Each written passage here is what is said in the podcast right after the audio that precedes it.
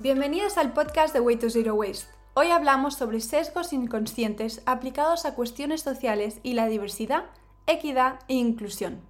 Los sesgos inconscientes son prejuicios que se forman sin la intención consciente de hacerlo.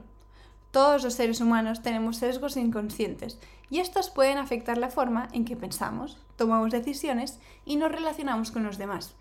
En el contexto de los DEI, los sesgos inconscientes pueden tener efectos negativos en los procesos de contratación, promoción y evaluación del desempeño en el lugar de trabajo.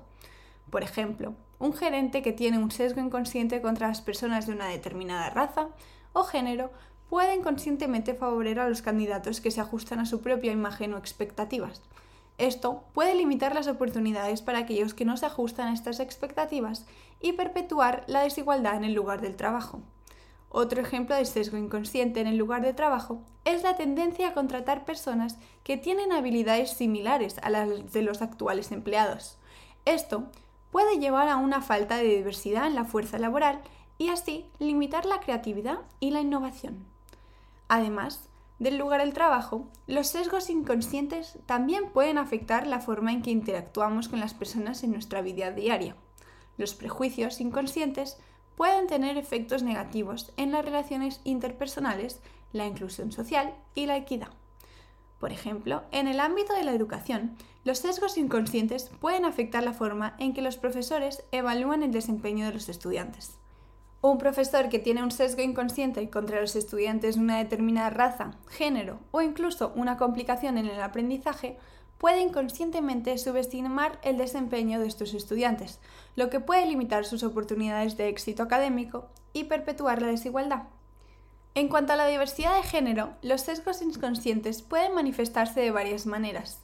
Por ejemplo, las mujeres pueden ser juzgadas duramente por su apariencia física y vestimenta, mientras que los hombres pueden ser juzgados más por su habilidad y experiencia. Además, se puede tener un sesgo inconsciente hacia la creencia de que las mujeres son menos capaces o menos interesadas en ciertas profesiones o roles de liderazgo. La discapacidad también puede ser objeto de sesgos inconscientes. Las personas con discapacidades a menudo son vistas como personas menos capaces o menos productivas que las personas sin discapacidades. Además, los empleadores pueden tener un sesgo inconsciente hacia la contratación de personas con discapacidades, incluso cuando son capaces de hacer el trabajo. En cuanto a la raza y el origen étnico, los sesgos inconscientes pueden manifestarse en formas sutiles pero significativas. Por ejemplo, una persona puede tener un sesgo inconsciente hacia la creencia de que las personas de ciertas razas o etnias son más propensas a cometer delitos o ser menos inteligentes. Para abordar los sesgos inconscientes es importante tomar medidas para aumentar la conciencia y la educación sobre el tema. La educación y el entrenamiento pueden ayudar a las personas a reconocer sus propios prejuicios y a aprender a desafiarlos.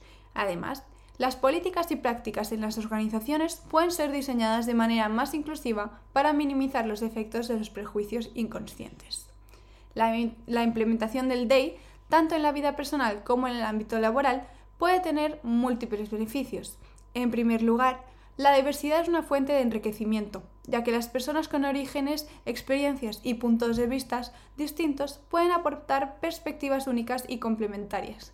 Esto puede llevar a una mayor creatividad e innovación en el ámbito laboral, lo que a su vez puede aumentar la productividad y el éxito empresarial.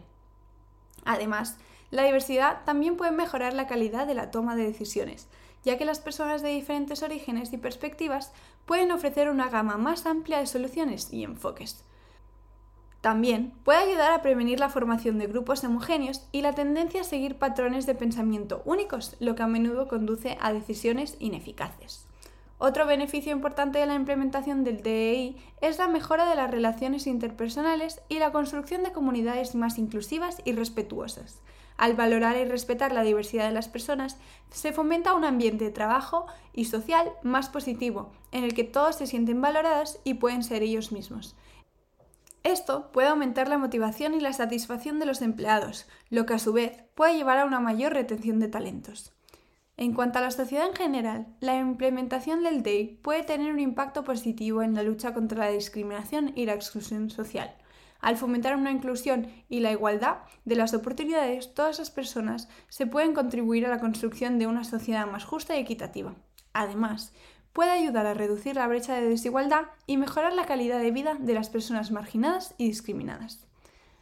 ¿Y tú? ¿Eres consciente de tus sesgos inconscientes? ¿Qué harías para mejorarlos? Os leemos.